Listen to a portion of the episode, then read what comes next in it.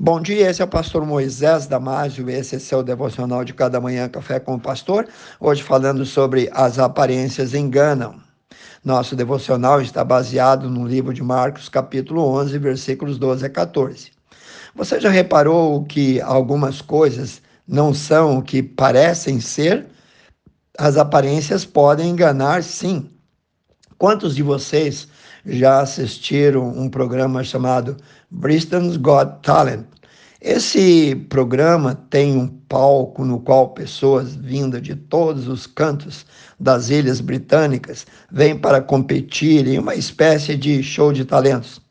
Existem três juízes que votam para decidir quais as apresentações que vão seguir para a próxima fase. Um desses juízes é Simon Kell, universalmente detestado, que tem como objetivo de vida criticar e humilhar qualquer apresentação que não atenda aos seus altos padrões. Vários meses atrás, uma mulher escocesa de 47 anos, por nome Susan Boyle, competiu em seu show Simon sorriu visivelmente quando essa cantora desajeitada, sem beleza, entrou no palco. Seu cabelo era grisalho, fino e sem estilo. Ela estava acima do peso. Sua história era triste. Ela era a caçula de nove irmãos, sempre considerada como lenta por seus professores e colegas. Ela passara a maior parte da sua vida adulta cuidando dos pais idosos e doentes ao explicar que seu sonho era ser uma cantora profissional, o público do estúdio riu de sua ingênua aspiração. Todos pareciam prontos para deixá-la se envergonhar ali e sair do palco para que alguém com talento real pudesse ocupá-lo. Porém, o que eles viram naquele dia foi que as aparências enganam sim. E é principalmente sobre isso que eu quero falar, principalmente quando o assunto é vida espiritual. Há pessoas que não exibem, não ostentam a sua espiritualidade e que, na verdade, possuem um íntimo, bonito, uma relação super legal com Deus. Por outro lado, há pessoas que aparentam ser muito espirituais, mas na verdade são vazias, ocas, são superficiais, só procuram aplausos e nada mais. As aparências à distância podem enganar. Hoje vamos ouvir sobre a maldição de Jesus dado à figueira. Está lá em Marcos capítulo 11, 12 a 14. Diz assim: No dia seguinte, quando saíram de Betânia, teve Jesus fome, e vendo de longe uma figueira com folhas, foi ver se nela, porventura, acharia alguma coisa, e aproximando-se dela, nada achou, senão folhas, porque não era tempo de figos. Então lhe disse Jesus: Nunca, jamais alguém coma fruto de ti. E seus discípulos ouviram isso. E nos versículos 20 e 21 lemos também: E passando eles no outro dia pela manhã, viram que a figueira secara desde a raiz. Então Pedro lembrou-se e falou: Mestre, eis que a figueira que amaldiçoaste secou.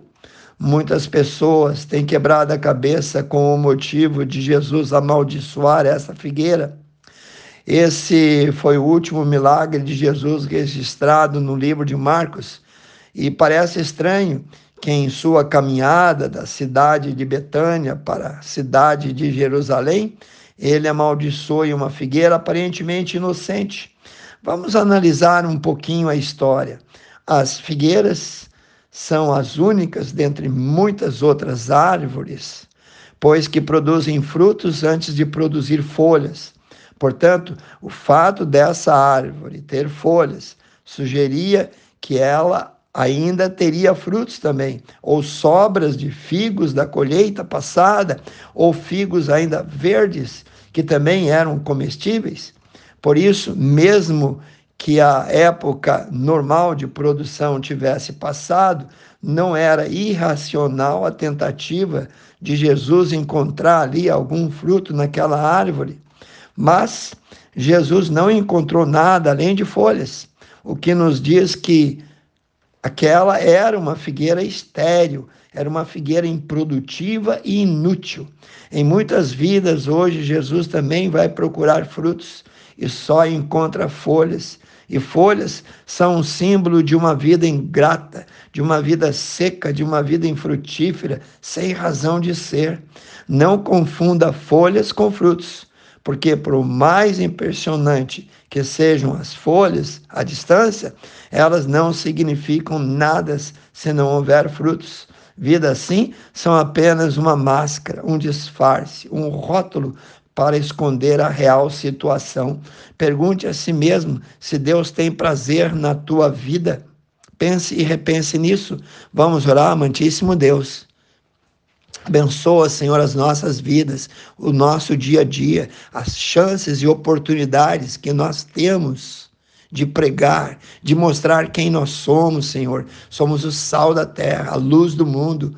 Pai, ajuda-nos a frutificar em todas as chances que temos. Eu peço e oro em nome de Jesus. Amém. Se você gostou desse devocional, passe a seus amigos, aos seus grupos, aos seus vizinhos, e eu te vejo no próximo Café com o Pastor.